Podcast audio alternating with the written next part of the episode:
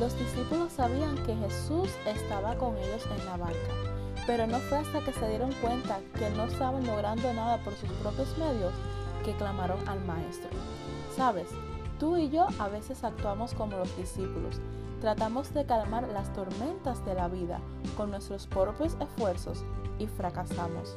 Por eso es que en el día de hoy te quiero invitar a que clames al Maestro y Él sabrá traer paz en medio de la tormenta. Que Dios te bendiga.